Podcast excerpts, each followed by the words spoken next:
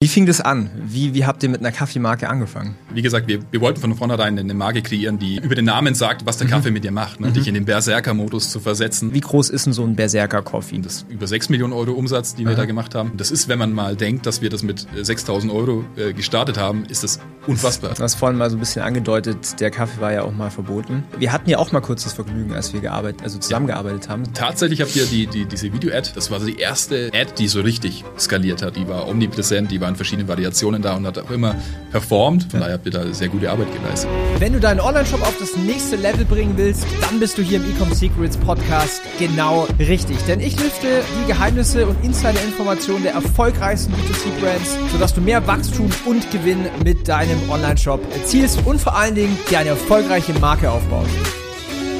Willkommen zu dieser neuen Folge hier im Ecom Secrets Podcast und Heute ist wieder ein Interview angesagt. Wir haben den Christian Dollinger da von Berserker Coffee. Wir werden gleich ein bisschen auf die Brand eingehen. Ähm, vielleicht zum Einstieg. Ich habe gehört, es ist dein erster Podcast. Also ja, erstmal richtig. Gratulation an der Stelle. Danke sehr. Ähm, von wo bist du denn jetzt hergekommen? Wir sind ja gerade in München. Von wo bist du? Ich komme aus meiner Heimatstadt Fürth. Ähm, das ist bei Nürnberg. Ähm, ja, bin gut hergekommen. Ähm, München ist sehr schön, musste ich wieder feststellen. Und äh, Ja, wie gesagt, erster Podcast, dementsprechend ein bisschen nervös, aber das kriegen wir hin. Alles easy. Ich habe ähm, tatsächlich auch ein kleines Geschenk hier äh, bekommen. Ähm, Kaffee. Ja, ja. Wir sprechen ja heute viel über Kaffee, wir sprechen über Berserker Coffee. Und ähm, damit ihr, für alle, die das jetzt gerade auf YouTube ansehen, hier mal ein Bild zum Kaffee habt, so sieht das Ganze aus. Und äh, aus. wir werden da jetzt viel drüber sprechen. Vielleicht zum Einstieg, kannst du den Zuhörern mal so ein bisschen deine Backstory erklären, so bevor wir auf Berserker eingehen. Was hast du eigentlich so ja, gemacht? Sehr gerne. Also meine Freundin nennt mich ähm, Chris. Ähm, ich bin 35 Jahre alt, habe zwei ähm, Töchter, eine mhm. wunderbare Frau und beruflich bin ich gelernter Industriekaufmann und habe damals schon während der Ausbildung gemerkt, dass so dieses Thema Angestellten sein oder so ein kleines Zahnrädchen in einem großen Getriebe nicht meine Erfüllung sein wird. Und das hat mich dann auf so einen Pfad von knapp zehn Jahren geschickt. Ich nenne es jetzt im Nachhinein so ähm, Teilzeit unternehmerisch äh, ADHS. Ja, ich habe dann diverse Geschäftsmodelle online ausprobiert, von ähm, Affiliate Marketing über T-Shirts online verkaufen, beziehungsweise über Facebook Werbeanzeigen zu verkaufen, ähm, zu über Amazon FBA, ähm, was leider nie so zu dem Erfolg geführt hat, dass ich meinen äh, Job kündigen konnte. Ähm, aber diese ganzen Skills haben sich einfach irgendwann so ja, aufgebaut, dass es dann zu Berserker Coffee geführt hat. Und von daher war das nicht, nicht ganz umsonst. Ich kann mich noch erinnern, du hast ja gerade erwähnt T-Shirts. Ich glaube, das war so die Zeit, wo wir uns kennengelernt haben, Richtig, oder? Ich ganz genau. weiß nicht mehr vor wie vielen Jahren. Acht, neun? Es, ich habe vorhin auch noch überlegt ähm, und habe dann äh, überlegt äh, oder mir, mir gesagt, das, das macht gar keinen Sinn, ähm, das jetzt genau ausrechnen zu wollen, aber daher kennen wir uns genau. Ja. Ähm, und ja, die Zeit vergeht, das ist der Wahnsinn. Warum hast du so für dich beschlossen, äh, nicht, nicht für jemanden zu arbeiten, was Eigenes zu machen? Ähm, zum einen ist es einfach diese Vielfältigkeit ähm, in den Aufgaben, die, die mir immer sehr gefehlt hatte. Man hat sich immer eingeschränkt äh, gefühlt. Ähm, man möchte eigentlich das machen, darf es aber nicht machen, weil halt eben ähm, das nicht zu deiner Aufgabe gehört. Und auch das, das Monetäre, ja, das Finanzielle mhm. war einfach von vornherein klar, dass du mit, mit einem Gehalt ähm, nie so wirklich ähm, die, äh, die großen Sprünge machen kannst, mhm. außer du schaffst es halt mal irgendwann in die Führungsetage und so weiter. Aber da ist es dann natürlich auch in gewissen Konzernstrukturen gar nicht so einfach hinzukommen. Ja. ja. Hast du da, also warst du schon angestellt in der Firma? Was hast du? Ja. Wo, warst du da so? ähm, also nach, nach, der Ausbildung, die hat tatsächlich in so dieser damaligen ähm, Euro-Krise, Weltwirtschaftskrise geendet, 2018. Aha. Und äh, Stellen waren damals Mangelware, die, der Konzern war in Kurzarbeit. Und da hat es mich tatsächlich in die Buchhaltung verschlagen. Also Ach, etwas, ja, ja, ähm, okay. wo ich nie hin wollte und ich ja, von meinem Wesen her auch völlig fehl am Platz bin. Ja. Ähm, aber tatsächlich bin ich dann dort gelandet. Der Konzern hat gut gezahlt, die Leute waren in Ordnung, von daher hat man sich dann da irgendwie damit ähm, ja, arrangiert. Aha. Aber im Nachhinein betrachtet waren das schon äh, ja, Lebensjahre, die ich da irgendwo verschwendet habe. Ja. Wie viele Jahre waren das so? Das waren dann ähm, fünf Jahre, bis ich dann die Firma noch mal gewechselt habe. Okay. Ähm, dann kam aber auch meine Tochter zur Welt und da musste ich auch dieses, dieses ganze Thema Unternehmertum noch mal ein bisschen neu denken. Also ne, man braucht hier ein bisschen Sicherheit mit einem Kind und so weiter. Ähm, und das hat auch noch mal dazu geführt, dass ich noch mal das Angestelltenverhältnis ähm, mhm. ja, gewählt habe. Aber nebenbei dann auch schon immer, wie gesagt, diese ganzen Themen irgendwie vorangetrieben, ähm, ja. diverses ausprobiert, viel, viel ähm, Lehrgeld auch bezahlt. Man würde dann, wie gesagt, so, so zu so einem Kurskäufer und will alles irgendwo lernen ja. und, und können und ja. ähm, kommt dann trotzdem irgendwie nie, nie irgendwo hin. Ja? Ähm, aber wie gesagt, das, das, sind trotzdem alle Skills, die dadurch ähm, gekommen sind und ähm, ja. Ist super spannend, ähm, weil ich habe oft so eine, ich höre oft so eine Story von äh, Gründern. Es war bei mir tatsächlich genau das Gleiche. Ja, ich war ja auch mal ein halbes Jahr angestellt in meinem Leben, bis ich gefeuert worden bin und genau aus dem gleichen Aspekt raus. Ich hatte auch mhm. keinen Bock auf irgendwie Chef und Boss und so.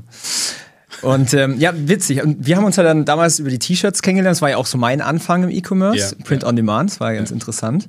Und ich glaube, damals hattest du irgendwann mal erwähnt Kaffee. Ja. So, dass es was ist. Ähm, das, das war dann tatsächlich so, so ein bisschen danach. Also ich bin leidenschaftlicher Kaffeetrinker, ja. ähm, schon immer gewesen irgendwo. Und ähm, wo ich dann mit dieser Thematik auf die zugegangen bin und äh, dir vom Kaffee erzähle, das war ein bisschen später, ein bisschen danach. Mhm. Ähm, da war auch schon noch so ein Amazon FBA-Business äh, dazwischen, wo ich Modeaccessoires verkauft habe. Ähm, aber ja, Kaffee ist immer so ein bisschen mitgeschwungen. Krass, das ist echt spannend, ja. Möchtest du mal sagen, was, was, was ist eigentlich Berserker Coffee? Warum, warum sollte man sich das bestellen? Ja. Also Berserker Coffee ist dein Kaffee, wenn er stark sein muss. Ja. Alternativ auch der stärkste Kaffee diesseits von Valhalla. Das sind so unsere, unsere, Werbeslogans. Also wenn du lecker den starken Kaffee liebst, dann ist Berserker Coffee halt einfach dein, ja. dein Kaffee. Ja. Ja, ja. Und ähm, ich habe den ja auch zeitweise getrunken. Ich mhm. muss fairerweise sagen, ich bin gar nicht so ein, so ein ganz starker Kaffeetrinker. Mhm. Also ich liebe Kaffee, ich trinke zwei Tassen Cappuccino am Tag. Mhm. Ähm, aber er hält, was er verspricht. Also er haut, er gibt dir diese, du wirst wach, ja. ja. Wie gesagt, da, da, muss der Name natürlich auch Programm sein, weil sonst ähm, ja, entpuppt sich das schnell als Luftnummer und ja. das ähm, wollte ich nie und das wollten wir auch nie äh, ja. irgendwo darstellen, sondern das Produkt muss schon das halten, ähm, was, was, draufsteht, was draufsteht und was versprochen wird. Absolut. Und es tut's. Wie fing das an? Wie, wie habt ihr mit einer Kaffeemarke angefangen? Ähm, also tatsächlich so äh, war es so, dass auch mein, mein Kumpel, lang, lang, lang, langjähriger Kumpel Marco, ähm, Shoutout. Auch mit Shoutout äh, an Marco, ähm, mit dem Gedanken gespielt hat, was eigenes aufzubauen und wir sind in verschiedenen Gesprächen einfach immer wieder auf diese Thematik gekommen ähm, und haben dann aber auch diese Gemeinsamkeit im, im Kaffee gefunden. Mhm. Beide trinken gern sehr starken Kaffee und das, was damals so auf dem Markt ja, erhältlich war, ähm, mag zwar ein kräftiger Kaffee gewesen sein, aber mhm. nicht das, was wir unter starkem Kaffee verstehen. Und keiner hat sich das so wirklich auf die Fahne geschrieben und keiner hat so eine Marke draus gemacht. Und äh, da haben wir die Chance gesehen und haben das dann angefangen umzusetzen. Ja. Das heißt, ihr habt dann äh, eine Rösterei gesucht oder wie, wie, wie, macht man das? Also tatsächlich haben wir erstmal viel recherchiert, ganz klar. Ähm, was, was macht denn überhaupt ein Kaffee stark? Ähm, gibt es da verschiedene Bohnen? Was, was kann man da tun? Ähm, ist es die Röstung? Ähm, haben dann angefangen, mit verschiedenen Röstern zu sprechen und ähm, Berserker Coffee ist, ist ein 100% robuster Kaffee. Mhm. Und robuster Kaffee war etwas, was lange Jahre in, in, dieser, in diesem Röster Milieu, sage ich jetzt schon, ähm, verpönt war, weil es als, als sehr günstiger Kaffee gilt. Ähm, okay. Und da haben wir dann gemerkt, so ja, aber das könnte ja genau die Chance sein, da quasi den Gegenbeweis anzutreten und haben dann ähm, über verschiedene Ecken ähm, quasi herausgefunden, wo sehr hochwertiger Robuster produziert wird, mhm. was das Ganze ausmacht und so sind wir quasi sukzessive in diese Thematik reingewachsen. Kannst du mal erklären, also Robusta, vielleicht für alle, die jetzt äh, nicht so Kaffee ähm, tief im Thema drin sind, es gibt mhm. ja so zwei große Bohnensorten. Yes. So, wie unterscheiden die sich? Welche sind es? Genau, also es gibt zwei, ähm, ich sag mal, bedeutende Kaffeevarietäten. Das ist mhm. einmal der Kaffee Arabica und der Kaffee Robusta. Eigentlich heißt der Kaffee Canefora. Ähm, und die unterscheiden sich A, ähm, in der im Anbau, in der Anbauhöhe. Ja, also Robusta wächst eher auf niedrigen Ebenen, hingegen der Arabica in höheren Lagen. Ne, deswegen spricht man da auch gerne mal von Hochlandkaffee. Und ähm, aufgrund der verschiedenen klimatischen Bedingungen in den jeweiligen Höhen entwickeln die einfach unterschiedliche Aromen und so weiter. Aber auch unterschiedliche Koffeingehalte. Ja, ich könnte jetzt ah. da so ein bisschen abbiegen. Halt, ähm, warum das so ist, warum Robusta ähm, wesentlich mhm. mehr Koffein hat als, als Arabica. Mhm. Ähm, wollen wir, wollen wir da einsteigen? Oder? Ey, hau mal gerne einen raus, ja, auf ja, jeden also Fall. Eigentlich ist es ja quasi ein Abwehrmechanismus von den Pflanzen. Ne? Und du hast auf niedrigen Ebenen einfach ähm, von der ja, Witterung bedingt viel mehr Fressfeinde von diesen Pflanzen, sprich ähm, Ungeziefer. Und deswegen bilden diese, ähm, diese Pflanzen wesentlich mehr Koffein aus, um sich zu verteidigen. Ach krass. Ja, also so, so, ist das äh, die botanische äh, Erklärung, warum der mehr Koffein hat. Ja. Das ist ja, also wusste ich tatsächlich auch nicht, hätte ich jetzt nicht gedacht. Ja, ja. Krass. Genau. Und ähm, geschmacklich, du hast mir, ähm, ich meine, ich, ich kenne ja jetzt die Marke schon ein bisschen länger. Ähm, du hast mir erklärt, diese Robusta-Bohne, die macht diesen typischen so ein bisschen schokoladigen Geschmack, was viele lieben. Richtig. Ne? Also. Robusta ist ähm, ein eher schokoladiger Geschmack, ähm, teilweise auch ein bisschen als, als erdig ähm, beschrieben. Ja? Aber in, in Summe ist es doch das, was die Leute unter Kaffee verstehen. Wenn man ihnen mhm. den Kaffee wirklich vorsetzt, sagt, nee, das, das ist ein leckerer Kaffee. Und wenn man ihnen dann so einen Arabica-Kaffee hinsetzt, der dann schon teilweise sehr teeartige Aromen hat, dann sagen die, das ist doch kein Kaffee. Ne? Ja, so ein bisschen fruchtig. Äh, genau. Ne? Es gibt durchaus Leute, die, die mögen das. Ja. Ähm, wie gesagt, kein, keine Offense. Aber äh, ich bin keiner davon und viele unserer Kunden sind das einfach auch nicht. Und da ja. haben wir einfach äh, ja, eine ne Nerv getroffen. Ja. Ja, das ist super spannend. Also ihr habt quasi einen leckeren Kaffee auf den Markt gebracht mhm. ähm, und der ist wirklich also ultra lecker. Gleichzeitig habt ihr quasi so eine Art USP entwickelt ja. mit dieser Stärke. Ja. Ähm, wie, wie, wie sehr war das wichtig auch für euer Marketing, diesen Stärkeaspekt, diese Einzigartigkeit? Ja, ähm, ich würde mal sagen, ähm, es war ja das Bread and Butter ja. der, der, Marke an sich, weil, wie gesagt, wir, wir wollten von vornherein eine Marke kreieren, die, die etwas aussagt, die dir schon quasi ähm, über eine, ähm, ja, ähm, fehlt mir, fehlt mir das Wort, ähm, über, über eine, eine Botschaft, über eine Botschaft, ja. über den Namen sagt, was der mhm. Kaffee mit dir macht, ne? mhm. dich in den Berserker-Modus zu versetzen. Ja. Das war so unsere Analogie, jetzt habe ich es, ähm, die wir da schaffen wollten. Und ähm, das macht der Robusta Kaffee aufgrund seines Koffeingehalts, ganz, ja. ganz klar. Ähm, ja, und wie, wie, wie kommt man auf so dieses ganze Wikinger-Valhalla-mäßige? Wie seid ihr da drauf gekommen? Ähm, A, aus, aus eigener Affinität heraus. Ja, ähm, ja ich liebe diese Thematik, geschichtliche Thematiken und so weiter. Das, da ist ein, ja, ein Fable von mir. Ja. Ähm, und da war es in meinem Kopf zumindest einfach, diese Analogie zu schlagen. Leute sagen mir jetzt heute, ja, Kaffee und Wikinger passen halt überhaupt nicht zusammen, aber Gegensätze ziehen sich auch immer irgendwo an. Spannend. ja, ja, nee. Und ähm, ich würde aber auch sagen, es war für den Staat sehr wichtig. Ja. Ähm, ich sag mal, relativ nischig anzufangen, mhm. einfach jemanden zu haben, den ich ansprechen kann, mit, mit meiner Art aufzutreten mhm. und erst später dann irgendwie den, den breiten Markt angehen zu wollen, was ja. wir auch bis heute noch gar nicht ausgereizt haben. Spannend, ja. Also ich finde es auch mega smart dann auch im Marketing, weil ich, ich weiß nicht, wie viele Kaffeemarken auf, dem, auf diesem, also allein in Deutschland gibt, ja, ja. weißt du wahrscheinlich besser als ich. Ja. Und da durchzudringen mit sowas Einzigartigem, das ist schon, schon wichtig auch, ja. Ja, also ich sag mal, ist, ähm, in Deutschland ist ein sehr ähm, ja, bunter Kaffeemarkt. Ähm, es gibt über 1000 ähm, eigenständige kleine Röstereien, also die das Ganze wirklich handwerklich Krass. betreiben. Und dann gibt es aber auch diese, diese riesigen Röstereien, wie jetzt ähm, zum Beispiel, ähm, ja, ich weiß nicht, ob ich also, das nennen darf. Äh, ja. Äh, Piep. jeder kennt sie, wenn, wenn ihr am Supermarktregalen vorbeigeht, ähm, ja. dann sind euch diese Marken sicher geläufig. und so, ja, also war es erstmal sehr konzentriert auf diese großen Marken und ist jetzt wieder in diese kleineren ähm, Röstereien übergegangen. Also hat sich wieder sehr fragmentiert. Ähm, ja, das ist echt das ist super spannend. Das heißt, ihr unterscheidet euch als Marke eigentlich von der ganzen Story, von ähm, diesem USP, dass es stark ist, von der, vom, vom Branding auch. Ihr habt ja. ja ein super uniques Branding, das zieht sich ja komplett auch durch den Online-Shop und durch ja. den Content. Ja. Und äh, habt dadurch quasi den Entry geschafft in den Kaffeemarkt. Absolut, ja. Ähm, ich sage immer ganz gern, ähm, wenn ein Pendel ganz weit in eine Richtung schwingt, was ich in dem Kaffeemarkt gesehen habe, dann gibt es immer die Möglichkeit für eine, für eine Gegenbewegung, die Aha. auch gerne mal ein bisschen heftiger ausfällt.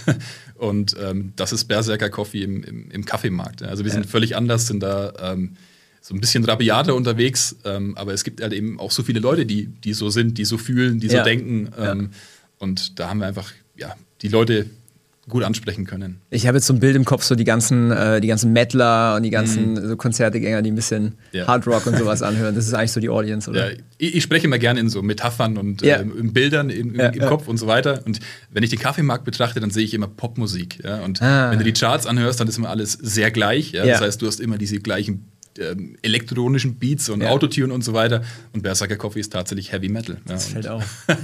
so, so stechen wir aus dem Ganzen da raus. Wie wichtig war dieser oder ist dieser Geschmack für den Erfolg von der Marke? Ähm, tatsächlich sehr wichtig, ja. ja. Wir sagen zwar immer, die, die Leute kommen bei uns wegen dem Koffein und bleiben wegen dem Geschmack. Geil. Ähm, weil es schon so ist, ähm, es soll ja auch irgendwo Genuss sein. Ja? Also mit nur Stärke und nur Koffein und nur Haut drauf wird es halt langfristig auch nicht funktionieren, die mhm. Leute ähm, an dich zu binden, ja? weil es soll, wie gesagt, ein Genusserlebnis sein. Und ja. diesen Spagat haben wir mit Berserker Coffee wirklich, äh, denke ich, sehr gut hinbekommen. Ja, wenn ich jetzt mal reflektiere ähm, an mich selber, also wie gesagt, ich habe ja zu Hause auch so eine Espressomaschine und mhm. Siebträger und alles. Also mhm. das ist auch mein das erste Result, äh, Ritual, was ich morgens mache, wenn ich morgens aufstehe, erstmal einen Kaffee. Ist schon sehr advanced, also du bist sehr weit fortgeschritten. Ja, ganz ehrlich, wenn du einmal so eine Siebträgermaschine hast, dann bist du halt auch versaut forever. Also Nichts gegen äh, den Kaffee hier, also auch ein sehr leckerer Kaffee hier, by the way. Ähm, aber wenn du halt in, irgendwo unterwegs bist, so das Erste, was du machst im Café, du guckst, haben die eine vernünftige Kaffeemaschine. Yes. Und äh, wenn ich jetzt reflektiere bei mir, ähm, ich weiß noch, als ich diese Kaffeemaschine geholt habe, das haben meine Schwiegereltern damals mitbekommen. Mhm. Das war so kurz vor Weihnachten. Ja. Und ich habe dann irgendwie 13 verschiedene Kaffeebohnen geschenkt bekommen. Und für alle, die jetzt vielleicht eine Siebträgermaschine haben, man muss es ja am Anfang extrem einstellen, den Mahlgrad und mhm. so weiter. Mhm. Und wenn du dann halt so 13 äh, halber Kilo äh, Dinger da bekommst, da, da, da, vermalst du ja auch die Hälfte direkt. Also das ja. war richtig Quatsch. Und äh, wenn du einmal die Symbole gefunden hast, also wenn einmal der Geschmack halt passt, dann bleibt eigentlich, dann bleibt man da hängen. So. Das, das ist richtig. Man, man möchte dann nicht mehr aus, seinem, aus genau. seiner Komfortzone, die man sich selber geschaffen hat, äh, geschmackstechnisch raus. Und äh, das ist auch irgendwo nachzuvollziehen, ja. wenn man sieht, wie viel Aufwand da reinsteckt. Ähm, also Kaffee kann auch sehr schnell zu einer Wissenschaft werden, wo es dann ja. mir zumindest keinen kein Spaß mehr macht. Ja? Ähm, also gibt es dann wirklich die, die Videos, wo die Leute dann mit, mit äh, die Bohnen vorher mit Wasser besprühen und dann alles auf, den, auf das Mikrogramm ja. genau irgendwie abmessen. Und da hört es für mich dann irgendwo auf, weil Kaffee doch einfach was sein soll, was dich halt in, im Alltag ähm, begleitet und dich voranbringt. Habt ihr dann gemerkt, dass, äh, dass, dass sie den Markt quasi, also dass der Erstkauf irgendwie so diese ganz starke Kaffee ist und dass sie dann später irgendwie ein bisschen softeren kaufen? Oder? Ja, ähm, Beziehungsweise wir haben einfach auch gemerkt, ähm, wir sind sehr community-fokussiert. Wir haben eine Facebook-Gruppe mit 6000 Leuten, die bis Geil. heute, also da sind wirklich Leute drin, die vom ersten Tag in dieser Facebook-Gruppe drin sind und auch unsere ersten Testkunden waren. Wahnsinn, ja. Ähm, und teilweise seitdem ein Abo bei uns haben. Ähm, mit denen waren wir auch im regelmäßigen Austausch und haben uns informiert, was, was wollt ihr denn? Äh, ne? ähm, trinkt ihr auch andere Cafés? Wenn ja, warum? Und die haben uns dann gesagt, ja klar, ich, ich kann nicht immer Vollgas fahren. Ja? Irgendwann ja. ist halt auch mal so die Zeit gekommen, wenn ich von der Arbeit nach Hause komme, dann möchte ich vielleicht auch mal ähm, irgendwas, was mich jetzt nicht durch die Decke schießt. und den Wunsch sind wir dann sind so ein bisschen nachgekommen, indem wir dann den Allfather gelauncht, gelauncht haben, der dann so ein bisschen der Alltagskaffee sein sollte, ja. was auch im Namen wieder drin steckt. Und jetzt auch, äh, wie gesagt, ein Espresso, der allerdings auch sehr stark ist. Ähm, aber wir haben jetzt auch eine Variante, Freya, ähm, die, das ist ein Arabica, 100% Arabica, mhm. Der dann eher so diese sanften Töne spielt. Okay, okay. Ja, das ist mir letztens auch ein Fauxpas passiert. Ich habe es vorhin äh, Joel schon erzählt. ähm, ich trinke bei mir im, im, Training nach dem Fitness, da trinke ich öfters mal so BCAAs. Äh, da gibt es halt so einen Getränkeständer, mhm. wer es halt gut schmeckt ja. so. Und da war ich letztens um halb zehn, das war am Sonntag, war ich dort und habe eine Story gepostet, so ja, na, wer, wer liebt's noch nach dem Gym? Und es war halt halb zehn am Abend. Und dann kommt so ein, eine DM, Daniel, also 105 Milligramm Koffein. Also ich brauche eigentlich mhm. sowas vor dem Training. Und ich so, ah, er hat ja so recht. Wahrscheinlich kann ich deswegen manchmal nicht so gut schlafen, wenn ich am, am Abend dann irgendwie vier Cappuccinos reinhau, das, koffeinmäßig. Das könnte da ähm, durchaus daran liegen. Ja. ja, ich weiß ja bei euch, ähm, ihr habt ja auch einige Leute, die es so, so auf Nachtschicht und sowas trinken, weil es ja. die Leute halt wach hält. Gell? Ja, ja. ist auch ein geiler Engel. Ja, ja also ähm, und das ist auch ein, ein, eine Thematik, mit der wir uns laufend beschäftigen. Wer ist denn eigentlich ja. der Kaffeetrinker, der bei uns einkauft? Ja? Und da gibt es, wie du gerade schon sagtest, halt verschiedene ähm, Blickwinkel beziehungsweise ähm, Use Cases für den, für den Kaffee. Wir haben durchaus, und der hat deutlich mehr als das, was du gerade gesagt hast, 105 Milligramm ist eigentlich nichts im Vergleich zu dem Kaffee. Ähm, Jetzt hast du diese 6000 Leute erwähnt in dieser Facebook-Community. Ähm, viele Online-Händler tun sich ja oft schwer, Marketing so, ich verstehe meine Zielgruppe nicht so mhm. richtig, ich weiß nicht, was die wollen, ich weiß mhm. nicht, was deren Painpoint ist und sowas. Wie wichtig ist für euch diese Community und wie macht ihr Zielgruppenrecherche? Mhm. Ähm, also ich würde sogar so weit gehen zu sagen, dass, dass das das A und O ist, bevor ich überhaupt irgendwas starte. Ne? Ja. Dass man jemanden hat, mit dem, mit dem ich sprechen kann. Weil wenn ich die, die Zielgruppe gar nicht verstehe, weil ich ja. auch vielleicht kein Teil davon bin und mich dann extern reindenken muss in das Ganze, dann läufst du sehr schnell Gefahr, dass du irgendwas völlig Falsches entwickelst. Ja? Yes. Ähm, und dieses Community, ähm, ja, ich nenne das mal Modell, hat uns wirklich ähm, sehr viel gebracht, was die Produktentwicklung betrifft, aber auch die Weiterentwicklung von, von der Marke, als auch verschiedene schwierige Situationen, wo es dann teilweise existenziell schon wurde. Ähm, okay. Beispielsweise wurde der Kaffee mal für eine gewisse Zeit verboten. Okay. ähm, ja, also es gibt ja. Da können wir gleich nochmal drauf eingehen. Können wir gerne äh, auch nochmal drauf eingehen, ähm, die uns über solche Sachen hinweggeholfen haben. Okay. Ne? Und was natürlich auch immer wieder ähm, hervorzuheben ist, ist, wenn du in deinem Marketing die Botschaften deiner Kunden verwenden kannst, weil sie dir jetzt einfach jeden Tag quasi vor die Füße legen, yes. dann ist es halt einfach un unschlagbar. Unschlagbar, ja. Und als ihr so mit der Marke angefangen habt, da hattet ihr wahrscheinlich noch keine 6000 Leute in der Community. Ähm, wie habt ihr da die Zielgruppenrecherche gemacht? Ähm, eigentlich ist es daher gekommen, dass wir schon sehr spitz waren in, in dem Branding, mhm. dass wir gesagt haben, okay, die, die erste Ansprache der Kunden muss irgendwie über diese Wikinger-Schiene ähm, erfolgen. Und dann habe ich so eine Video-Ad gebastelt. Ja. Das war damals eher so eine bessere Slideshow, aber das war Facebook ähm, vor vielen Jahren. Oder das heißt vielen Jahren, aber fünf Jahren, das war noch nicht so, ja. so fancy wie heute. Ähm, und da haben wir die Leute erstmal in diese Facebook-Gruppe eingeladen. Ja? Ähm, ah. Anstatt direkt was zu verkaufen, haben wir quasi Smart. da Leute in die Gruppe gebracht, haben dann die, die Tests gelauncht und haben dann ähm, den Leuten gesagt, hey, der Online-Shop ist live. Das war jetzt äh, am 1. Februar vor fünf Jahren. Geil. Ähm, ja, und wir haben ja auch jetzt kürzlich den Shopify Award äh, bekommen. Ähm, Glückwunsch. Unsere hunderttausendste Bestellung. Hunderttausend, ja, diese, diese Bag. Ja, ich genau. Ja. Und Ursprung war wirklich diese, diese Facebook-Gruppe. Krass. Das ist äh, Gold wert. Ja. ja. Das ist so Gold wert. Ich, ich finde es immer, viele unterschätzen das, was es eigentlich bedeutet, wenn man einfach mal mit der Zielgruppe spricht. So was da mal, mhm. was man alles rauslernt ja. fürs Marketing. Und äh, cool, well done. Wollen wir mal so ein bisschen über, über die Größe sprechen. So, was, was, wie groß ist denn so ein Berserker Coffee? Was, wie, wie macht ihr die Produktion? Wie viel mhm. Umsatz macht ihr da? Was habt ihr, wie sieht euer Team aus? Ja. Ähm, ich wollte auch wieder ein bisschen aus, Gerne, ja. wir haben ja ähm, wenn du, wenn du so eine, so eine Kaffeebrand an den Start bringst, dann kannst du natürlich nicht, nicht gleich eine, eine völlige, eine, eine, komplette Röstanlage hinstellen, ja, mhm. sondern wir haben auch erstmal mit externen Partnern zusammengearbeitet, die uns den Kaffee nach unseren Rezepturen geliefert haben. Ähm, wir sind dann da auch wieder da in verschiedene ähm, ja, Supply-Schwierigkeiten reingelaufen, ähm, sodass wir dann irgendwann gesagt haben, ey, wenn wir wirklich was in der Hand haben wollen, was aufbauen wollen, dann müssen wir unsere eigene Rösterei aufbauen. Mhm. Ähm, das war so eine, eine größere Challenge, äh, die wir da hatten. Und ähm, ja, ähm, von da aus haben wir dann äh, sind, sind wir weiter gewachsen mhm. von dieser Facebook-Gruppe, dann über die ersten erfolgreichen Facebook-Werbeanzeigen, die wir damals auch noch selber geschalten haben, mhm. ähm, dann hin zur eigenen Rösterei, ähm, die ersten Mitarbeiter eingestellt. Am Anfang war es natürlich ein Versandmitarbeiter. Mhm. Ich und Marco haben dieses ganze Thema Operations und äh, ähm, Marketing äh, abgedeckt. Auch Support? Auch Support, ja. Okay. Also mit vielen Kunden über Jahre wirklich persönlich, aber das ist auch dieses, dieses Thema, ähm, wie verstehst du deine Zielgruppe? Absolut. Ja? Ja. Ähm, also ich glaube, das ist auch, wenn der, wenn der Gründer in, in, so in den Trenches drin ist, ähm, ja. ist es vorteilhaft, ähm, einfach damit man diesen, diesen, diese Bindung nicht, nicht verliert. Du bist an den Leut Leuten dran, also du, du ja. weißt halt, was sie wollen. Genau. Aber irgendwann kann es natürlich so nicht mehr sein und an dem ja. Punkt ähm, sind wir jetzt so mhm. langsam. Ähm, also wir haben jetzt im letzten Jahr 2,4 Millionen Euro Umsatz gemacht. Mhm. Ähm, das ist, wenn man mal denkt, dass wir das mit 6.000 Euro äh, gestartet haben, ist das unfassbar. Also unfassbar, so, das schaffen die wenigsten. Genau. Ne, ähm, also ist jetzt nicht nur ist über die fünf Jahre, das waren dann insgesamt jetzt, keine Ahnung, ähm, sind das über 6 Millionen Euro Umsatz, die wir Aha. da gemacht haben. Ähm, die, diese Rendite kriegst du nirgendwo, an der Börse yes. nirgends. Ne? Also nee. da können sie diese ganzen Fintwit-Leute ähm, kriegen da feuchte Augen. Ja, aber ich kann mir auch vorstellen, wenn man so eine eigene Rösterei aufbaut, das ist wahrscheinlich auch ein großes Investment, so diese Maschinen und so, oder? Ja. Was magst, darf, darfst du sowas teilen, was sowas kostet? Es, es kommt drauf an. Ähm, also da gibt es natürlich auch die, die Einstiegsvarianten, die dann aber nur 5 Kilo rösten können, was ja. natürlich für uns dann schon ähm, zu klein war, bis hin zu Maschinen, die ähm, mehrere Tonnen in der Stunde rösten können. Ja? Ähm, wir haben einfach so ein mittleres Modell, da redet man schon über, über ähm, gut, ja, mittlere sechsstellige Beträge. Mhm, mhm. Und die habt ihr quasi aus dem reinen Cashflow finanzieren können? Ja. Krass. Ja. Das ist schon beachtlich. Das schaffen die wenigsten.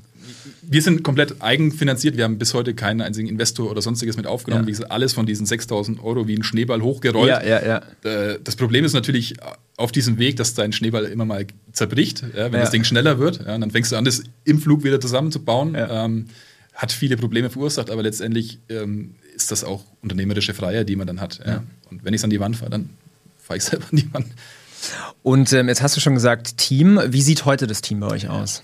Also nach wie vor Marco und ich, ähm, die, die beiden Founder, die, die, mhm. die voll mit drin arbeiten. Dann haben wir zwei Leute in der Produktion, ähm, zwei Leute in der Logistik und ähm, eineinhalb oder ja, einen Viertel Leute in, mit, mit im, im ja, Marketing beziehungsweise Grafikdesign und so weiter, die die ganzen Ads äh, mittlerweile mitbauen mhm. und eine Social Media Managerin, die allerdings eine, eine Werkstudentin ist und halt mhm. nicht immer Vollzeit dabei ist. Okay, okay. Ähm, lass uns mal ein bisschen über Marketing sprechen. Das ja. ist äh, super interessant hier für die Zuhörer. Gerne. Welche, mh, mm, welche Kanäle bespielt ihr? Ich kann mich erinnern, ihr hattet damals, ähm, ich weiß nicht mehr, was, mit was ihr angefangen habt. War das Google? War es auch Google Ads? Mhm. Angefangen haben wir tatsächlich wirklich über, über Facebook. Über Facebook. Äh, über mhm. Facebook. Ähm, und das ist auch bis heute noch so. Ja? Also Meta ist nach wie vor unser Marketingkanal Nummer eins, ähm, ja. weil aber einfach auch altersmäßig unsere Zielgruppe dort ist. Mhm. Ähm, dann haben wir natürlich äh, Google, wobei, da muss ich ganz ehrlich sagen, dass ein bisschen stiefmütterlich mitläuft. Okay. Ähm, also wir sind wahrscheinlich eine der Brands, die irgendwie auf ihren eigenen ähm, Markennamen. Markennamen und Summen ausgeben. Aber ähm, ja. Macht ihr Google Shopping oder so? Google Shopping machen wir auch, aber auch okay, da gut. ist es natürlich ähm, ja, so dass die Leute einfach Berserker suchen und ja. dann Berserker kaufen und nicht irgendwie ähm, Kaffee und dann. Ja, genau. Ja. Irgendeinen anderen Kaffee. Ja. Ähm, wir haben verschiedene Versuche gestartet auf, auf TikTok, ähm, wobei, da muss ich ganz ehrlich sagen, da bin ich komplett raus. Mhm. Ähm, einfach weil es mich persönlich nicht, nicht packt. Das ist für mich ähm, geht, geht nicht so ganz mit meinem Kopf Ja, ja. d'accord. Und da ist es auch schwierig, dann quasi ein Marketing drin, drin aufzubauen. Wir hatten da tatsächlich doch etwas Erfolg, muss ich sagen. Mhm. Ähm, aber das aufrechtzuerhalten, weil TikTok natürlich auch ein Channel ist, wo du unheimlichen Creative Burn hast. Ja, ähm, so schnelllebig. Ja. so schnelllebig ist, wo du immer wieder nachschießen musst, um da irgendwie relevant zu bleiben und sagen, okay, stopp, ähm, Ja, ja, das können wir jetzt aktuell nicht leisten und so sind wir wieder auf, ähm, ja, auf äh, Meter zurück Meter und ja. bis heute. Ich sage auch immer, man, es, es macht überhaupt keinen Sinn, einen weiteren Kanal anzugehen, wenn man einen noch nicht mal im Ansatz Mhm. ausgereizt hat und das haben wir bis heute auch nicht auf, auf Meter, Okay. würde ich sagen. Und ähm, wie macht ihr irgendwie E-Mail-Marketing? Ja, ja. Das ist wahrscheinlich auch super wichtig. Yes. Ähm, E-Mail-Marketing, also so, so einen eigenen Kanal zu haben, in dem ich meine Kunden immer Ja. wieder erreiche, unabhängig von irgendeinem Werbebudget, ist unfassbar wichtig. Ähm, ähm, da laufen sämtliche ähm, Product Launches, äh, auch diverse Umfragen drüber. Und das ist eigentlich so das, was, was die Brand dann auch irgendwo äh, profitabel macht. Ja? Weil im Frontend ähm, irgendwie Break-Even mit Kaffee ist hart. Ja? Da brauchst du schon ähm, sehr gutes Offer, damit das irgendwie Wegen funktioniert. der Marge. Wegen der Marge, ganz Ja. genau. Ähm, also Kaffee ist nicht das Margenprodukt, das man sich im E-Commerce unbedingt wünscht. Vor allem nicht, wenn du keine starke Marke, Marke hast. Ja. Ähm, aber genau, ähm, das sind so die, äh, die Marketing-Themen, die wir spielen. Ja. Habt ihr schon mal so ein bisschen Influencer ausprobiert? Ähm, Oder ist ein leidiges Thema? es, ist, es ist ein leidiges Thema. Also wir haben da schon einiges gemacht, ähm, allerdings nicht, nicht wirklich bezahlt. Ja? Also wir haben da verschiedene Creator, die, mit denen wir zusammengearbeitet haben, die uns dann auch teilweise geiles Material geliefert haben. Ähm, aber auch da sind wir einfach von der, von der Brand her sehr speziell. Wir können also nicht mit ähm, jedem oder jeder zusammenarbeiten, sondern brauchen da schon Typen, die einfach auch die Marke wiedergeben. Ich sehe es aber auch da so, wenn ich jetzt dies- diesen, diesen Kanal neu aufmache, dann möchte ich den aber auch regelmäßig bestielen, äh, bespielen und, und beherrschen. Das heißt, ich brauche wieder ein System. Ein Ja. System heißt, ich brauche einen Mitarbeiter, den ich daran setze, damit er das irgendwie zum Wachsen bekommt und zum Laufen bekommt. Aber ähm, auch aus meiner Vergangenheit weiß ich einfach, dass das unfassbar funktionieren kann. Ja. Ähm, wenn du einmal den richtigen, ähm, ich sag jetzt mal, Brand Creator Fit da irgendwie findest, dass das halt wirklich ähm, Absolut. abgehen kann. Ich habe auch damals, ähm, also wir haben ja irg- irgendwie gefühlt gleichzeitig mit E-Commerce angefangen damals. und Ja. Ich habe eigentlich nur Facebook-Ads dann immer gemacht. Ja. Und damals in meiner Brand auch so ein bisschen mal Influencer ausprobiert und jedes Mal halt Geld verbrannt. Und ich glaube, die Erfahrung machen halt viele. Ja. Aber, und jetzt kommt das große Aber, wenn man es mal ein bisschen ernster nimmt und mal auch Mhm. mehrere Creators oder halt Influencer ausprobiert, es gibt diese Nuggets und glaub mir, ich habe die wildesten Sachen erlebt. Das wildeste war 2000 Euro Invest für einen Influencer und 70k zurück innerhalb 24 Stunden. Okay, das wenn, ist du, hart, ja. wenn du sowas siehst, dann denkst du dir, warum habe ich das nicht schon vor drei Jahren angefangen? Ja, ja. Aber das sind wahrscheinlich auch ähm, Einzelfälle. Einzelfälle. Absolut. Ähm, Ja. Aber ein so ein Einzelfall, der hat schon äh, viel, viel Return on Investment da gebracht. Ja, und Das sowa ist- sowas kann dir halt auch die ganze Brand nochmal auf ein neues Level bringen, weil der bringt halt seine ganzen Follower mit, baut Ja. Trust in die Marke auf und sowas. Ja. Ich sage ohnehin, ähm, oder viele Kunden sagen das auch zu uns, dass wir, ähm, dass sie uns ständig sehen. Ja, die sehen uns auf, auf Meter, egal wo die hingehen, kommt irgendwie Berserker Coffee, Ad oder Werbeanzeige. Ähm, sind teilweise so ein bisschen genervt davon, aber Ja. dieses, diese Omnipräsenz, die, die führt natürlich auch dazu, dass die Leute immer wieder, also, ah, okay, ich brauche noch Kaffee, Ja. ähm, kaufe ich bei Berserker. Ähm, und wenn du das über Influencer machst, dann hast du noch mehr Omnipräsenz auf Voll. anderen Kanälen, wo dann vielleicht auch die Leute noch gar nicht irgendwie äh, gesehen haben. Ja? Ja. Und das, das denke ich, dieses Flywheel, wenn sich das einmal angefangen hat zu drehen, dann ist das schon mächtig. Ja. Spannend mit Facebook. Ähm, macht ihr, also wenn du sagst, Facebook ist so der Haupttreiber, macht ihr Video-Ads? ja. Wie, wie wichtig siehst du, also wenn wir jetzt mal so eine Marketing-Funnel denken, so Top-of-Funnel, Mid-of-Funnel, Bottom-of-Funnel, wie wichtig siehst du Video-Ads, vor allen Dingen auch Top-of-Funnel, so als ersten Touchpoint mit der Marke? Ähm, also in so, einem, in so einem Video kannst du natürlich viel mehr von so einer Marke oder auch von einem Produkt zeigen, als du jetzt in einem, in einem, in einem Image Ja. zeigen könntest. Ja. Von daher sehe ich das äh, als sehr wichtig an.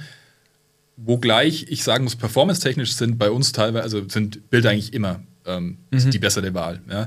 Aber so eine, so eine Brand Awareness zu schaffen, da sind Video-Ads einfach unschlagbar. Und vor allem, wenn du dich als, als Gründer Ja. ähm, da wirklich zeigst, weil am Ende des Tages kaufen die Menschen zwar schon von einer Marke, aber am liebsten noch von Menschen. Ja.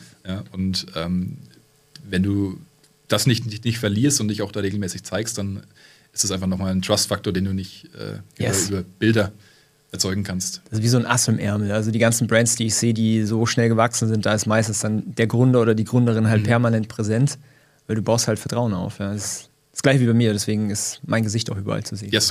ich komme raus. Omnipräsenz. Es ist richtig, ja. Also wie gesagt, Ja. Menschen kaufen von Menschen und das, das Ja. ist auch im E-Commerce oder auch im, im Agenturbusiness Ja. ähm, ist es nicht anders. Ja. Ja, ja, ja. Ähm, Wie macht ihr, ähm, bleiben wir bei dem Thema Facebook, weil das finde ich ganz interessant. Wie, wie macht ihr das bisher? Wie, wie oft macht ihr neue Ads? Wie, wie macht ihr das Media Buying? Wie funktioniert das so?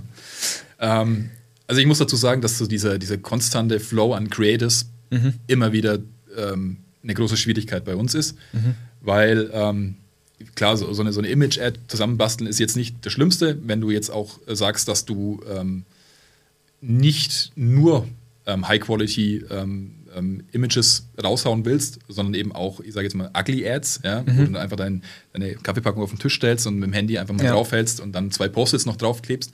Die funktionieren meistens auch wirklich besser als dieses hochpolierte Zeug. Ja. Ähm, aber trotzdem, ähm, sich da hinzusetzen, immer die Zeit zu blocken, diese, diese Creative zu produzieren, erfordert immer Manpower und dann auch eben das Ganze in Werbeanzeigen in den diversen Plattformen zu gießen, ist natürlich auch nochmal Aufwand, dann Ja.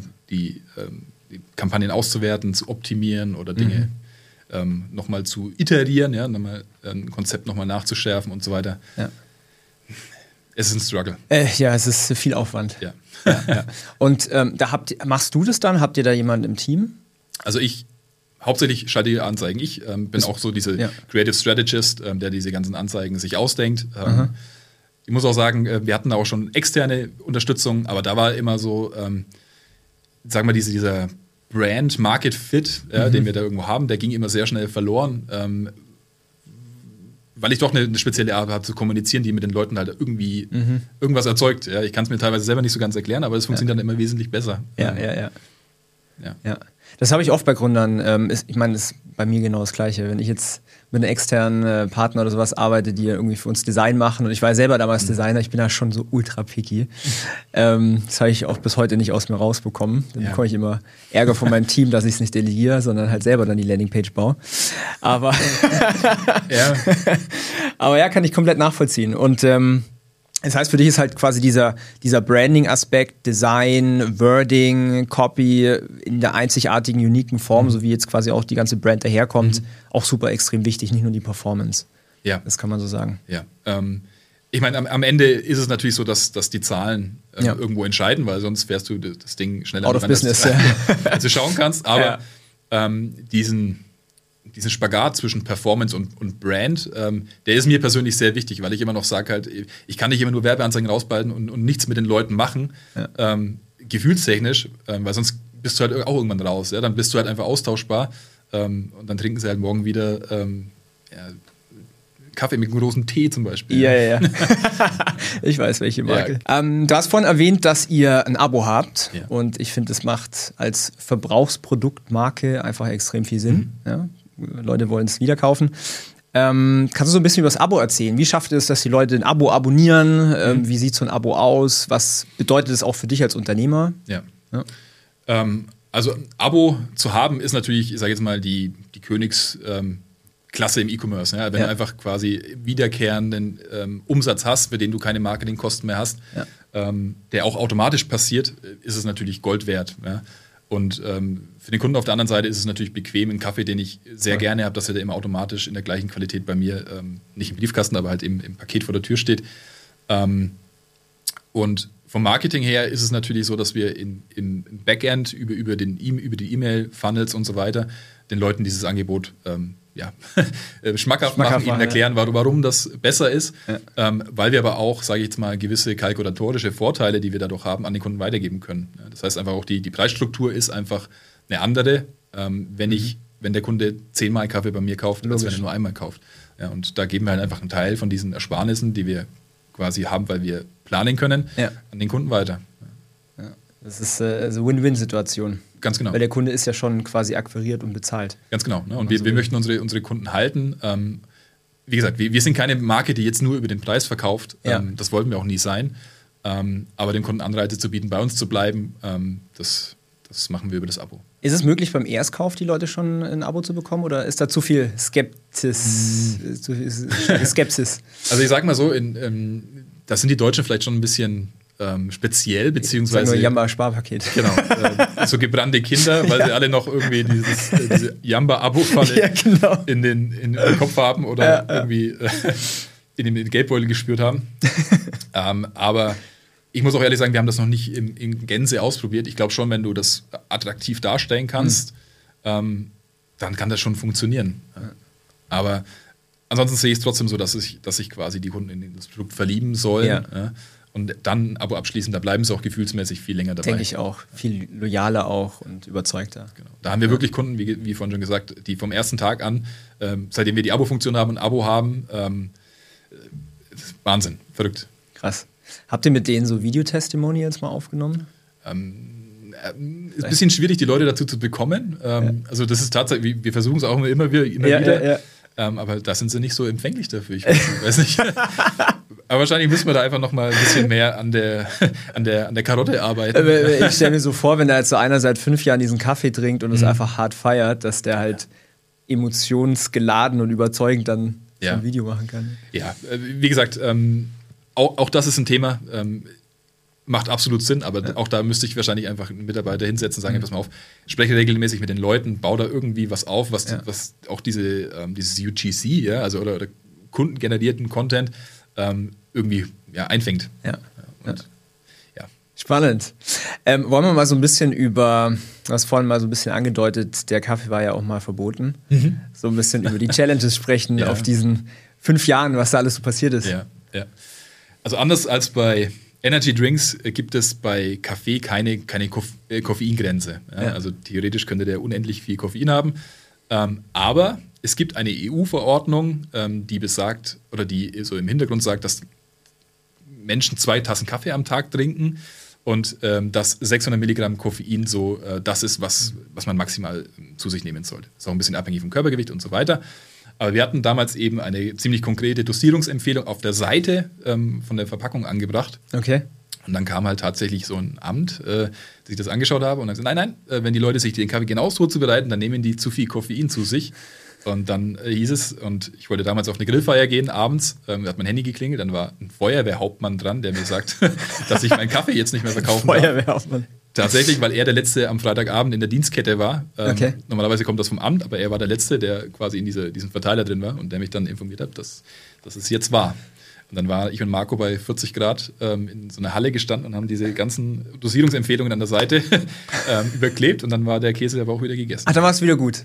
Dann war es wieder gut. Wir dürfen den Leuten nur nicht sagen, wie stark sie den Kaffee dosieren dürfen Aha. und wie viel sie davon trinken sollen. Ja, krass. Aber in dem Moment habt ihr wahrscheinlich dann erstmal Schweißausbrüche bekommen. Äh, Du natürlich, wenn du, wenn du äh, irgendwie fünf Tonnen Kaffee auf Lager hast, die du nicht mehr verkaufen Ja. kannst, ähm, dann, dann tut es weh und noch viel mehr tut es weh, wenn du dann äh, bei jeder Packung an der Seite einen Aufkleber drauf. Wie viele. Packungen waren das? Naja, ähm, das waren dann ähm, 10.000. 10.000. 10.000. Ich meine, wir haben uns dann Unterstützung geholt, ähm, Ja. aber wir standen tatsächlich einen Tag drin, wo bis wir dann gesagt haben, so, ey, ganz ehrlich, das, das schaffen wir nie. Da sind Mhm. wir zwei Wochen nur am, am äh, Überkleben. Aber das zeigt so ein bisschen einfach so, ähm, wie hart die Bürokratie in Ja. gewissen Bereichen teilweise sein kann. Ja. Ähm, ja. War das so die einzige Challenge? Gab es noch mehr? Sag mir lieber, was keine Challenge war. ähm, also es ist natürlich so, wie, wie vorhin schon gesagt, wenn du, wenn du so ein ähm, Unternehmen vom Grund auf aufbaust, auch aus ganz eigenen Mitteln, ohne externes Kapital und auch äh, Erfahrungen und so weiter, dass Sachen aufgebaut werden und kaputt gehen, Sachen aufgebaut werden und kaputt gehen. Ja? Ähm, und das lässt sich nicht vermeiden. Und es waren diverse ähm, bürokratische Hürden, aber auch Mitbewerber, die dann gesehen haben, dass wir doch jetzt dann irgendwann viel Kaffee verkaufen und es denen nicht so gefallen hat, was wir auch dann teilweise gesagt haben. Ähm, ja, you name it. Also Okay. Challenges werden nie, nie weniger, dann auch Mitarbeiter. Ähm, ja. es ist auch wieder ein Thema, das, das sehr speziell ist, ähm, das sehr viel auch Lernen für, seitens der Gründer und so Ja. weiter erfordert. Wie, wie handle ich jetzt auf einmal Mitarbeiter? Yes. Ähm, ja, also von daher, die Challenges werden nicht weniger. Wie, wie, ja. das, das macht spannend, das wollte ich noch sagen. Äh, hast du auf jeden Fall Abwechslung, ja, langweilig wird's da nicht. Ja. Wie war das so mit den ersten Teammitgliedern? Weil, also ich kenne es ja von mir selber, so die ersten, die ersten Personen zu haben und dann auch Leadership zu betreiben und so, das war für mich Mhm. ja vor ein paar Jahren auch ganz neu. Wie bist du da so reingewachsen? Ähm, also ich muss sagen, dass so dieses ähm, Thema Mitarbeiterführung nichts ist, was mir als Person ähm, einfach von, von meiner, ja, wie sagt man, Persönlichkeitsstruktur her ist, was, was mir leicht fällt. Ähm, sondern ich muss mich da schon sehr reindenken. Ich bin mhm. auch jemand, der sehr, ich, ich kann nicht gut mit, mit Schwäche umgehen, beispielsweise. Ne? Okay. Wenn jemand sagt, hey, ich kann das nicht, dann ähm, ja. Gibt es Ellenbogen? das nicht unbedingt, aber ich, ich, ich, ich habe Probleme, mich da so ein bisschen reinzuversetzen. Okay. Aber das kommt halt eben auch so aus diesem, ähm, ja, was Eigenes machen, was Eigenes aufbauen und so weiter, was einfach nicht jeder hat und das ist auch völlig okay. Mhm. Ähm, aber wie gesagt, da muss man sich natürlich auch ähm, einfach zwischenmenschlich ganz anders aufstellen, ähm, zu viel mehr bereit sein, Dialoge führen, den anderen versuchen zu verstehen, Empathie und so weiter. Ja. Ähm, also auch das ist ein völlig neues Lernfeld, das sich, das sich da auftut. Ja, ja. spannend. Ja. Wie, wie, groß war das Team jetzt nochmal? Ähm, wir sind jetzt zu siebt. Sieben Leute. Sieben Leute. Cool. Sind jetzt dabei, wir, wir suchen aktuell ähm, neue Mitarbeiter, vor allem mhm. auch was die Entlastung von Marco und mir angeht, ähm, so dass wir quasi so dieses Daily Operational einfach wirklich mal wegbekommen. Ähm, ja, dann auch im Marketing weitere Unterstützung. Ja. ja. Wann kommt der erste Manager? Äh, das, das wird dann der nächste Schritt sein, ähm, ja. auch wenn wir uns dann irgendwann so ein bisschen aus diesem Tagesgeschäft rausziehen wollen. Ja. Ähm, aber das, das ist noch ein bisschen Zukunftsmusik. Da ist noch viel äh, Staubarbeit nötig. Ja, ja, ich kann dir schon mal sagen, so ab 15 Leuten, da merkst du es dann, da äh, jeder weitere Mitarbeiter ist dann exponentiell mehr Verantwortung. Ja, ich, ich kann es ich mir nur vorstellen, was das alles mit sich bringt. Ähm, ja wir werden es nehmen, wie es kommt. ja, ihr werdet auch das lösen. Das ist ja. keine Aufgabe, die man nicht lösen kann. Cool. Ähm, jetzt nochmal hier ein kleines Thema, weil ich es gerade hier auf meiner Liste sehe. Wir hatten ja auch mal kurz das Vergnügen, als wir gearbeitet, also zusammengearbeitet ja. haben. Es war ja. 2021. Müsste 2021 gewesen sein, mitten in der Corona-Zeit. Das war so, ich weiß gar nicht mehr, Q2, Q3, äh, mhm. sowas. Ja. Ähm, wir hatten angefangen im, im Frühjahr, sprich Frühjahr. Q2. Ja, ja, ja. mit Meta mit ja. Facebook-Ads. Wie war das so? Yes. Dieses erste Video, ich kann mich erinnern. Ähm, also tatsächlich habt ihr die, die, diese Video-Ad, die auch eine, eine Gründer-Ad war, mhm. ähm, das war so die erste Ad, die so richtig ähm, skaliert hat. Das heißt also, die, die war omnipräsent, die war in verschiedenen Variationen da und hat auch immer performt, was jetzt ähm, quasi der Umsatz ähm, daraus entspricht. Und von ja. daher habt ihr da sehr gute Arbeit geleistet. Und das war auch ein Faktor, der, der dazu beigetragen hat, dass wir in der Zeit, in der Corona-Zeit, sehr stark gewachsen sind. Krass. Ja. Ähm, dann leider auch irgendwo ein bisschen zu schnell. Ähm, aber vielleicht ja. kommst du da auch noch dazu, weil wir sind ja heute, oder wir sind nicht mehr ähm, da zusammen. Aber genau, ich glaube, wir haben äh, vier oder fünf Monate irgendwie sowas zusammengearbeitet ja. äh, für Meta und äh, dieses Video, ich kann mich noch erinnern, das war da hast du das Skript aufgenommen oder halt du hast in die mhm. Kamera gesprochen und hast auch diese, diese Story erzählt mit äh, klassischer Musik, so ja, ja diese. Musik, ja, und ja. dass ihr halt Heavy Metal Kaffee macht. Ja. Und ähm, also auf unserer Seite war es dann so, wir haben dann diese Ad online geschaltet und wir haben sofort gesehen, hey, die Message, die da drin steckt, die mhm. funktioniert. Ja. Also da war sofort im Tag eins irgendwie on Plattform so ein Siebner Rohr oder so.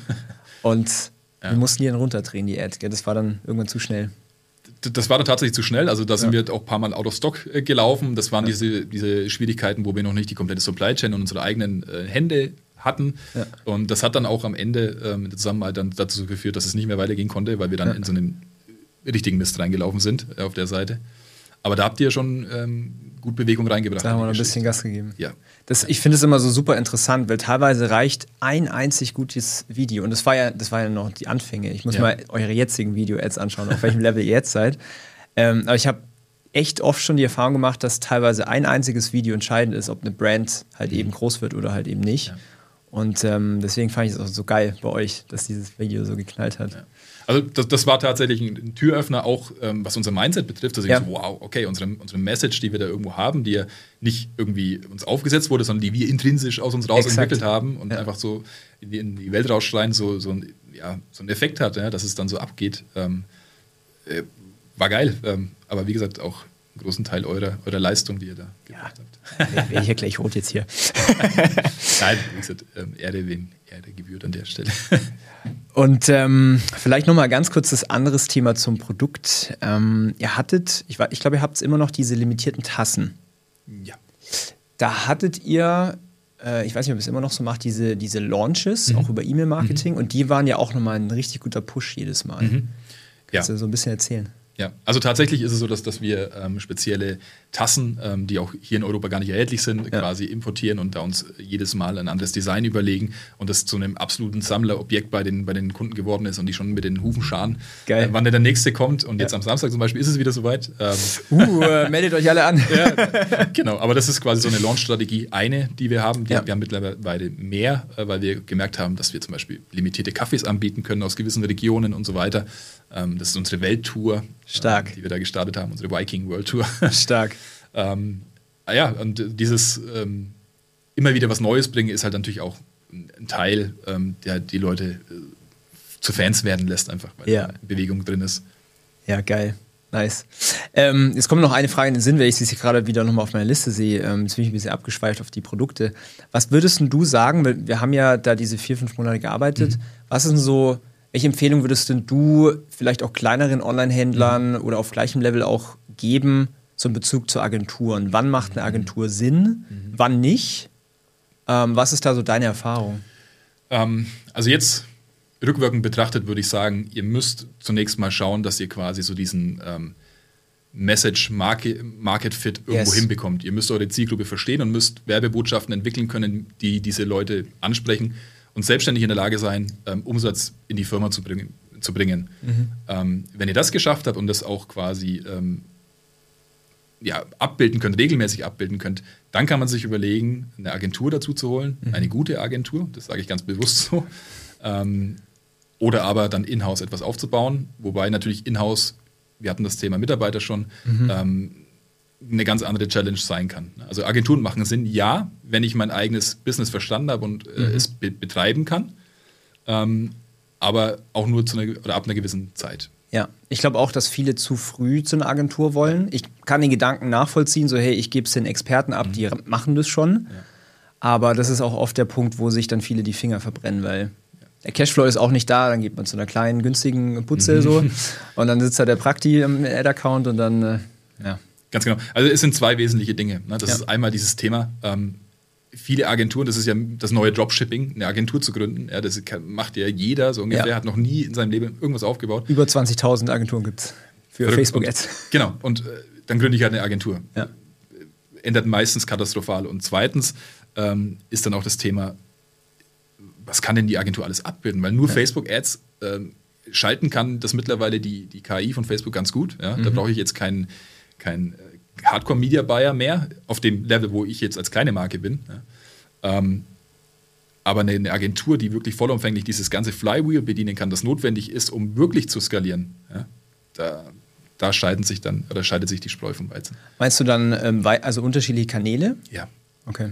Ja. Mhm. Es ist ja angefangen, ich, ich kann ja sagen, ähm, meine Brand Awareness, die, die findet auf Meta statt, ja. Und dann habe ich aber TikTok oder YouTube, wo ich dann die Leute tatsächlich irgendwie einsammle, ja. ja. Aber einfach dieses Gesamt, dieses Gesamtkonstrukt zu verstehen, dieses Flywheel, das können einfach sehr wenige Agenturen und vor allem dann halt auch entsprechend wirklich umsetzen und begleiten. Ja. ja. Und da braucht es schon Agenturen, die A selber eine gewisse Größe haben, mhm. ja, aber dann auch wirklich Spezialisten in den einzelnen Kanälen, Bereichen. Absolut. Ja, super spannend, dass du es sagst, weil die Kanäle, die sind natürlich miteinander verwoben. Ja? Wenn du jetzt auf Meta-Sichtbarkeit einkaufst, dann ja. steigen deine Google-Anfragen und ja. hat schon Effekt, ja. Absolut. Also wie gesagt, und, und da ähm, ja, gibt es einfach zu viele Agenturen, die meinen, sie können ähm, irgendwas, aber können dann äh, ja, zu wenig. Cool. Zukunftspläne. Wo, wo geht die Reise hin, Berserker Coffee? Was habt ihr ähm, so vor? Also für so eine Marke wie Berserker, dann kann es ja nur die absolute Weltherrschaft geben. Nein, also natürlich, äh, ich glaube, wir haben in, in Deutschland einfach noch sehr viel ähm, Potenzial zu wachsen. Ja. Ähm, werden es auch weiterhin versuchen, auch dieses Thema Marketing noch weiter in-house voranzubringen. Mhm. Ähm, dann sind Themen wie Einzelhandel für uns äh, sehr relevant, weil klar, ähm, Kaffee wird immer noch zu, keine Ahnung, 90 Prozent im Einzelhandel gekauft. Ähm, dann äh, irgendwann ganz hinten noch das Thema Internationalisierung, mhm. aber ähm, wir haben noch sehr viele Baustellen, die wir da irgendwo ähm, angehen müssen, um das zu realisieren. Das heißt, bisher seid ihr 100% online, ihr seid noch nicht in, yes. im Retail. Okay. Vereinzelt haben wir ein paar Partner, über okay. die wir die Kaffee vertreiben. Das sind mehr so Feinkostgeschäfte und so weiter. Ja. Ähm, aber ich sage jetzt mal, eine, ja, auf, auf größerem Niveau haben wir, haben wir noch nichts, aber okay. arbeiten dran. Da wird dann der Vertriebler eingestellt und der darf dann durchtelefonieren. Ja. ja, ja so, so, so, so, läuft das. Ja, ja. ja. Cool, nice. Wir kommen langsam zum Ende. War auf jeden Fall ein sehr, sehr spannender Insight in die Welt des Kaffees. Ja. Und äh, auch in, in, in, deine Journey als Unternehmer. Und ähm, ich schätze dich sehr. Wir kennen uns jetzt seit ja, acht, neun Jahren oder sowas. Ich verfolge ja immer fleißig deine, deine Reise und vor allen Dingen jetzt, du machst ja diese Challenge gerade. Wie, wie heißt die nochmal? Ähm, 75 Hard. 75 Hard. Das Ja. ist ja schon eine Ansage. Also das schaffen auch die wenigsten. Ja, also es ist, ist tatsächlich eine Challenge, ähm, die aber, wie gesagt, äh, mit Mindset sehr viel zu tun hat, Ja. und die, dass du aber auch unabdingbar brauchst, wenn du, wenn du äh, erfolgreicher Unternehmer sein willst. Also Ja. du kannst nicht bei jedem äh, Mist aufgeben ähm, und das ist, glaube ich, äh, die Challenge dafür. Es ist super spannend. Das macht dich dann äh, auch zu einem besseren Unternehmer, wenn man so will. Zumindest im Kopf. Absolut, absolut. Ja. Geil. Cool. Ich sage vielen, vielen Dank für deine Zeit. Hat richtig Spaß gemacht. Wir gehen jetzt hier noch einen Kaffee trinken. Yes. Und ähm, danke, dass du da warst.